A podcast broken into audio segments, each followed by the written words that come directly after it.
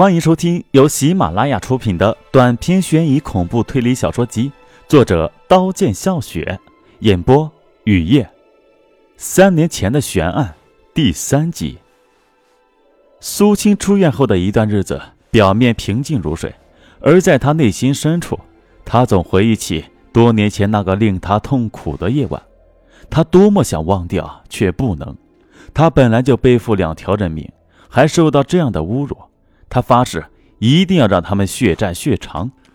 他暗中调查跟踪方晴，那三个胖子的身份很快调查清楚，都是街头小混混。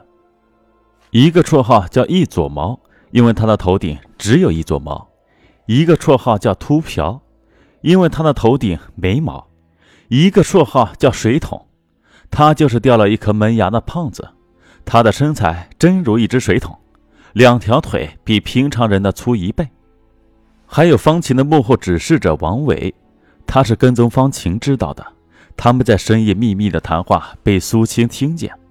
苏青先弄到易左毛的手机号，约他到黎明路十八号来。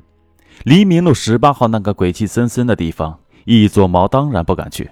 苏青在电话里冷冷地说：“你打劫过多少人的钱？你让多少正常的人残废？”你破坏过多少幸福的家庭？你的生存物质基础完全是建立在他人的痛苦之上的，你要为这付出代价。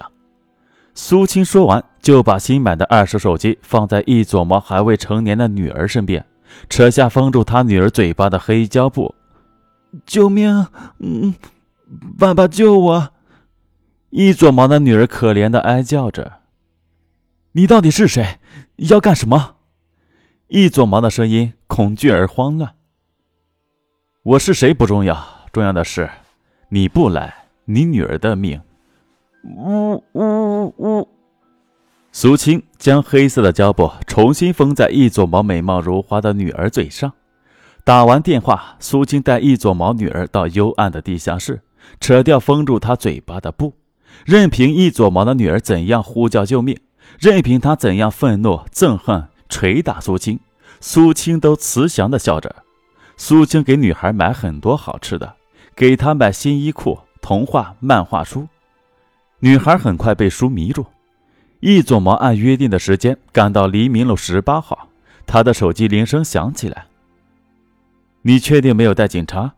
你保证只有你一个人来？苏青开着玩笑。我保证。易左毛焦躁地说。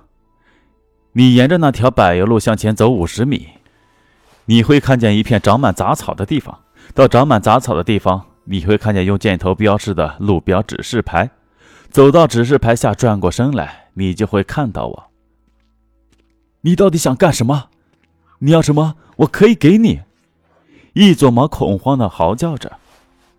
真的吗？你看见我没有？我可看见你了。苏青讽刺地说。一撮毛出现在苏青的望远镜里，苏青看得清清楚楚。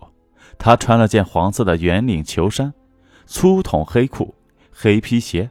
他有着双层赘肉的下巴，头顶的一撮毛每一根都硬着，像打过啫喱水。一撮毛走到指示牌下，向后转，看见废弃屋前站着的苏青。苏青正用望远镜瞄着他。一撮毛认识这个男人。这是曾被他们吓唬和教训过的男人。怎么样，老兄，还记得我吗？苏青得意地说：“大哥，曾经是我不对，是我有眼无珠，求你放过我女儿，你让我做什么都可以，我会好好补偿一切的。”一撮毛泣不成声地说。良久的沉默后，苏青咬紧牙，用左脚狠狠地跺着地说：“好。”现在就给你补偿的机会，只要按我说的做，保证你女儿没问题。往后退十步，不准回头，机会只有一次。一左毛后退十步，感觉有些不对，却不敢回头看。他的最后一脚踩了空，他自我安慰，是和斜坡交汇的奥处。再退一步。苏青说出这句话的时候笑了，他看时间，正好到下午四点。再退一步，再退一步！苏青大喊起来。一撮毛双眼一闭，为了女人豁出去了。他的双脚踩在空中，浑身飘起来。他明白自己的处境后，已经找不到任何的攀岩物。随着一声前所未有的惨叫，他坠下了万丈悬崖。苏青哈哈大笑，他知道游戏才刚刚开始。他沉浸在报复计划实施成功的兴奋中。他望着午后暧昧的太阳，他的耳边盘旋着一撮毛惨叫的声音。苏青立即实施下一个计划，下个目标锁定秃瓢。秃瓢也是无业游民，整天好吃懒做，总到这一家那一家蹭饭吃。与一撮毛不同的是，他至今单身，住在平民窑最阴暗破烂的屋子里。苏青穿过堆积如山的垃圾，找到秃瓢住的屋。这里距市区遥远，除了捡垃圾和住在这里的人，很少有衣着光鲜的外人进去。为了不被人怀疑，为了成功实施完美的计划，苏青装扮了一下。她蓬乱的头发沾满灰尘，脸上是一层层精心抹上去的污垢，穿着破烂的衣裳，提着装了些垃圾的尼龙袋，和捡垃圾的人没区别。趁着夜色降临前，苏青混入捡垃圾队的队伍中。经过反复踩点和细致观察，苏青摸清楚秃瓢的生活习性。他家里除他以外没有其他人，这非常利于作案。为了不被人惊觉，苏青想在秃瓢酣睡时潜进屋，给他的水杯里放进安眠药，因为每天醒来秃瓢都有喝水的习惯。只要秃瓢醒来喝它，苏青就会让秃瓢一声不发的见阎王爷。只是这样做，苏青觉得有些遗憾，遗憾秃瓢到死都不明白他是为何而死。苏青伏在垃圾堆中待了半天时间，夜悄无声息地降临了。趁着秃瓢半夜起床方便，苏青闪进屋，把安眠药放进有半杯水的玻璃杯里。他来不及出来，就钻进秃瓢睡的床底下，等秃瓢鼾声如雷，才轻手轻脚地出去。第二天，果真如苏青计划的那样，秃瓢快到中午起床，喝了那杯放有安眠药的水。